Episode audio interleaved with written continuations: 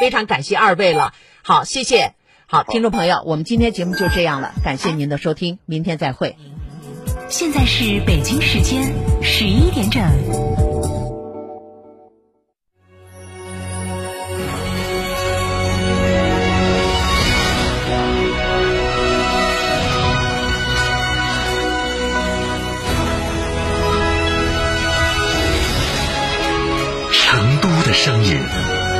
FM 九九点八，成都电台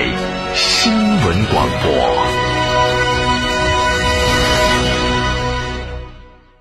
张嫂，张嫂，我们几家小微企业都需要资金周转，咋个办哦？张嫂，我项目中标了，要启动资金啊！张嫂，我的装修也还差点费用。莫急嘛，打六六七七六六七七，找摩尔龙咨询嘛。摩尔龙致力为个人和小微企业打造一站式对接银行等直排金融机构的服务平台，提供专属客服服务。个人、小微企业需要资金就找摩尔龙一站式金融信息服务平台，六六七七六六七七。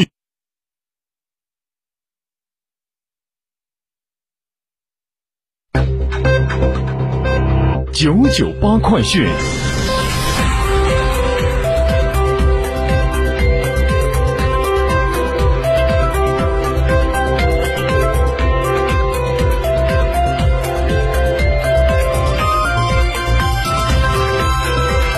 北京时间十一点零一分，这里是成都电台新闻广播，一起来关注这一时段的九九八快讯。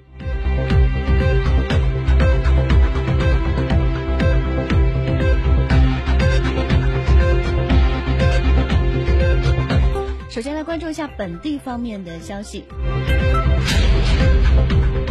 昨天晚上，二零二零年全国消费促进月成都美好生活秋季赏游消费季活动启动仪式在成都 IFS 七楼雕塑庭院举行。从九月九号到中秋国庆黄金周，成都将通过发布金秋最美的秋游线路、美食攻略、好玩的去处、打卡地，聚合起城市的商旅文游购娱消费全链条资源。那么，记者在会上获悉。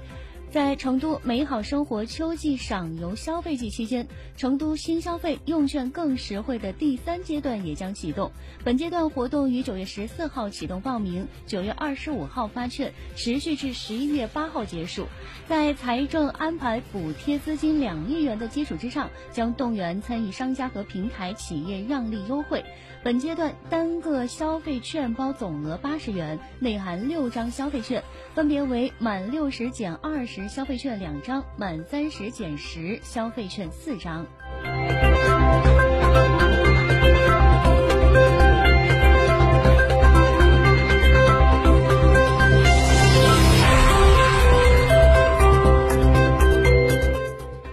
市教育局近日出台指导意见，规范幼儿园课程建设与管理，丰富课程资源，改进课程实施，改革课程评价，防止和纠正小学化倾向。成都市幼儿园课程建设与管理指导意见明确表示，幼儿园要规范选择课程内容，严禁设置超越幼儿身心发展阶段的课程，不得与小学各学科机械对应。幼儿园应在相关部门的指导之下，确立以促进幼儿身心和谐发展和终身发展为取向的课程目标，根据课程目标选择适宜儿童发展与区域教育发展相符合的课程内容。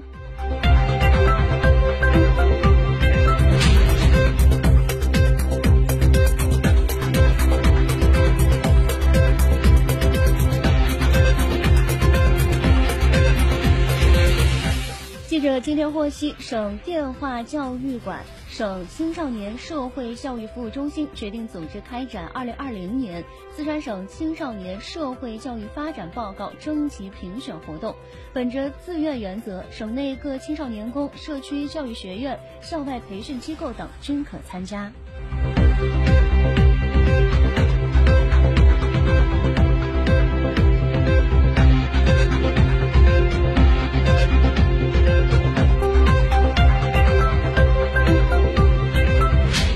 昨天，四川省旅游景区发展大会在达州市宣汉县召开，现场四川十五家先进国家四 A 级旅游景区获得授牌，成都有两家授牌，分别是成都市崇州市天府国际曼城景区、成都市武侯区天府芙蓉园景区、都江堰市峨眉山市和青川县入选第一批国家全域旅游示范区，崇州市白头镇五星村等二十三个村入选第二批全国乡村旅游重点村。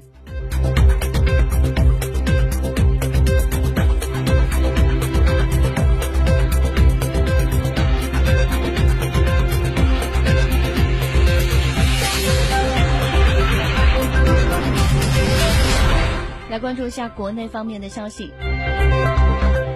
中国足协八号公布的中国足协青少年训练大纲征求意见稿中，对国家队的比赛理念也有具体的表述，以攻势足球为主导，追求攻守平衡，崇尚更有侵略性、灵活性的战术风格，敢于控球并积极创造机会，提升团队战术合作执行能力，在攻守转换中快速高效，充分发挥中国球员在速度灵敏方面的特点，在个人对抗中自信果敢。打造一支能征善战、作风优良、团结协作的球队。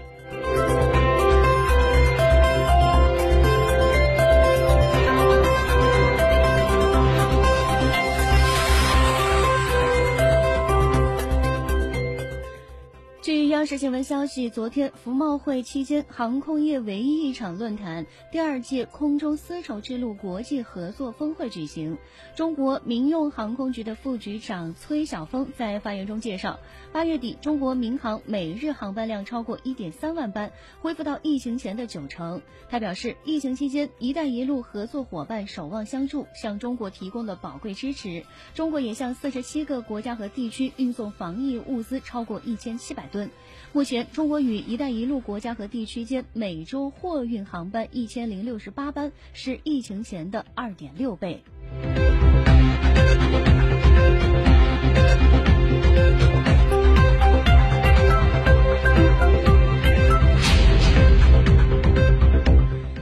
有关部门八号宣布，新增一例新冠肺炎确诊个案。台湾已连续五天出现新增病例，九月份新增七例，目前累计确诊四百九十五例。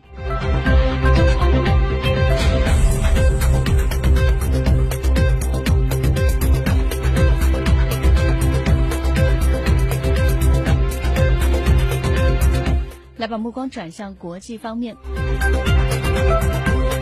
据中国日报网彭博社报道，有知情人士称，如有必要，特朗普考虑自掏腰包一亿美元投入竞选经费。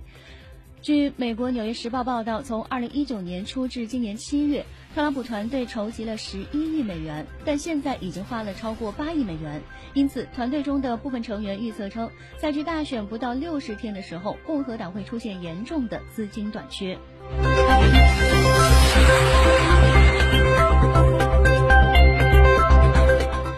共同社报道，九月八号，日本总务省称，关于向每位国民发放十万日元特别定额补贴，截止到四号已经发放给约五千八百七十七万户家庭，相当于所有家庭的百分之九十九点五。从相应的预算金额来看，已发放约十二点六二万亿日元，相当于百分之九十九点一。各地申请补贴期限九月十五号将截止。